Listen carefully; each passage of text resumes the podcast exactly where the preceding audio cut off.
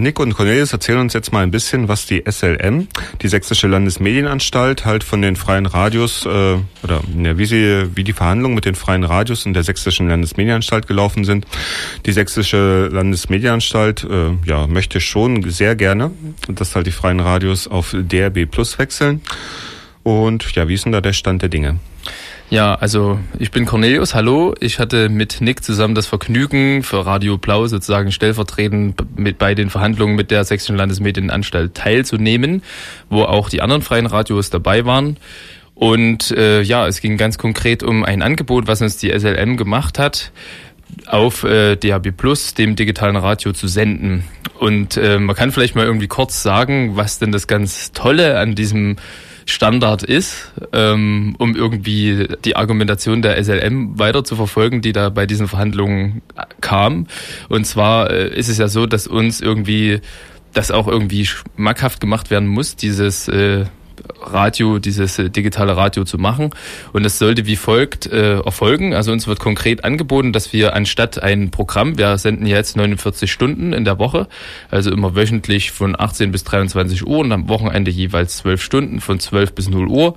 Dann würden wir auf diesem MUX eben einen eigenen Kanal bekommen ähm, und 24 Stunden senden dürfen. Ähm, es würden die Kosten für die Sende- und Leitungskosten, also dass unser Signal von hier aus dem Radio zu euch nach Hause in euer DAB-Gerät kommt. Ähm, die würden komplett bezahlt werden. Es gibt also da einen Dienstleister, das ist die Media Broadcast, die Geld dafür verlangt, dass dieses Signal sozusagen übertragen wird. Und das wären, wie Jörg vorhin im Interview gesagt hat, circa 25.000 Euro. Ich glaube, bei uns ist das noch ein bisschen mehr, weil der Verbreitungsraum etwas größer wäre. Aber das wäre natürlich Geld, äh, was wir nicht so einfach bezahlen könnten. Das würde die SLM für uns übernehmen. Und es wurde uns angeboten, weil natürlich nicht von heute auf morgen man auf einmal auf UKW verschwinden kann und dann weiter auf der Plus sendet. Ähm, es soll es eine Überga Übergangsphase geben, die heißt hier Simulcast-Phase, wenn wir uns da so ganz toll darüber unterhalten. Und ähm, die soll ähm, bis Ende 2015 laufen, sozusagen das DAB Plus der Internetstream, der ja sowieso schon jetzt auch parallel läuft und UKW gleichzeitig läuft. Und ab 2016 würde dann Radio Blau und auch die anderen freien Radios nur noch auf DAB Plus übers digitale Radio und eben per Internetstream zu hören sein.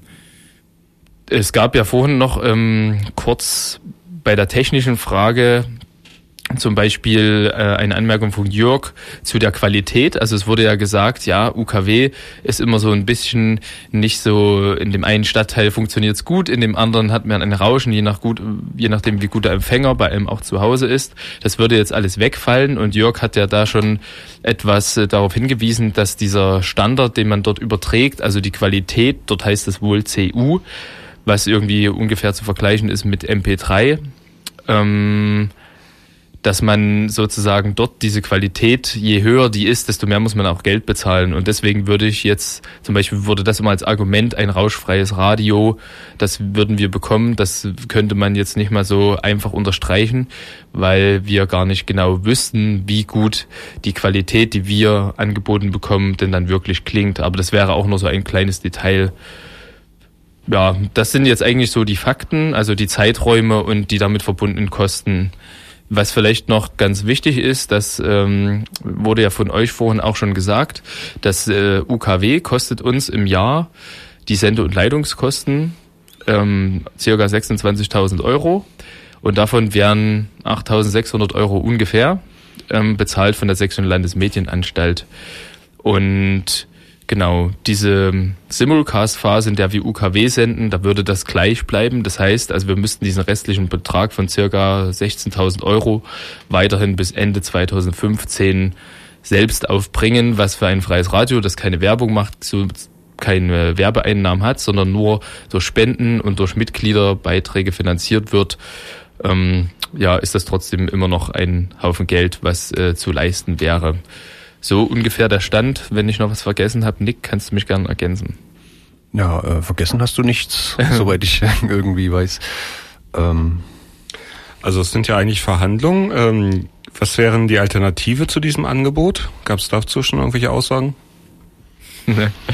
Also naja, es ist ja so, dass ähm, was mich jetzt als Person oder vielleicht auch jemand, der das Radio vertritt, hauptsächlich ähm, überhaupt an den Verhandlungen, an den Verhandlungen teilnehmen lässt, ist jetzt nicht unbedingt, dass ähm, wir eine neue Technologie nutzen und dass wir 24 Stunden Radio machen können, was natürlich alles sehr interessante Sachen sind. Ähm, aber ist hauptsächlich natürlich der finanzielle Aspekt, dass äh, uns diese Sende- und Leitungskosten für das neue Projekt sozusagen finanziert werden würden. Und das ist so mein Stand, warum ich überhaupt äh, Interesse habe, sozusagen an dieser Sache zu arbeiten, weil wir sozusagen bei UKW ja immer dieses finanzielle Loch haben. Ähm, was Verhandlungen angeht, ist es eigentlich schon so, dass uns konkret eben Geld angeboten wird eben für dieses Projekt. Wir haben uns natürlich als erstes auch diese Frage gestellt, warum kann dieses Geld, was auf einmal da ist, ähm, nicht in die UKW-Frequenz gesteckt werden, weil natürlich UKW, wir haben vorhin auch von Jörg gehört, die Laufzeit von UKW war eigentlich begrenzt bis Ende 2014. So stand es mal im Gesetz. Es war allen klar, dass das nicht so bleiben wird.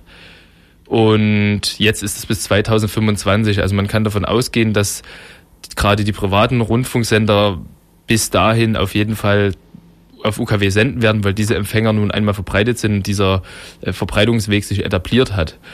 Und ja, also ich weiß nicht, ich, wir hatten uns ja auch im Vorfeld schon mal darüber unterhalten, über das Thema, oder das machen wir hier eigentlich wöchentlich und täglich. Und äh, ich weiß nicht, was man unter Verhandlungen halt ansonsten versteht. Wahrscheinlich, dass es Spielräume gibt. Und die sind hier halt bei dem Thema sehr, sehr begrenzt, weil die Landesmedienanstalt sich ähm, sozusagen darauf beruft, dass diese Gelder, die uns jetzt bereitgestellt werden können für DAB Plus, nicht auch gleichzeitig für UKW nutzbar sind. Wurde denn schon mal die Frage aufgeworfen, ob es auch die Option gäbe, einfach zu den alten Konditionen auf UKW zu bleiben? Also ähm, die Frage an sich hat sich so nicht gestellt, weil wir ja quasi äh, zu DAB Plus verhandelt haben. Ähm, aber es gab ja, wie vorhin auch schon Jörg im Interview gesagt hat, äh, die Befürchtung, dass wenn wir jetzt hier nicht mitziehen, ähm, also ja, dass, dass wir dann halt äh, eventuell sogar auch noch die restlichen Gelder der SLM oder von der SLM gestrichen bekommen. Also ich weiß jetzt nicht, inwieweit man da was, ähm, was man davon halten soll oder ob das jetzt wirklich, auch zu befürchten ist. Aber ähm, dass die Befürchtungen, ja, die, die gehen auf jeden Fall um. Und zu den alten Konditionen, das ist, ist glaube ich, auch nochmal ganz interessant zu sagen, ähm, was heißt denn eigentlich alte Konditionen? Weil ähm, bis 2010 war es ja so, dass ähm, die, ähm, ja, das, das sogenannte Mantelprogramm, also die Frequenz, wo wir hier zum Beispiel drauf senden, ähm, die teilen wir uns ja mit äh, einem anderen Sender. Und das war dann bis 2010 eben so, dass äh, diese Frequenz so ausgeschrieben war, dass der äh, Mantelprogrammbetreiber, halt in dem Fall Apollo, ähm, die Sende- und Leitungskosten auch für uns mitträgt. Und das haben die dann halt irgendwann äh, eingestellt und ähm, die SLM hat dann halt auch nicht darauf gepocht, dass das weiter bezahlt wird vom von Apollo.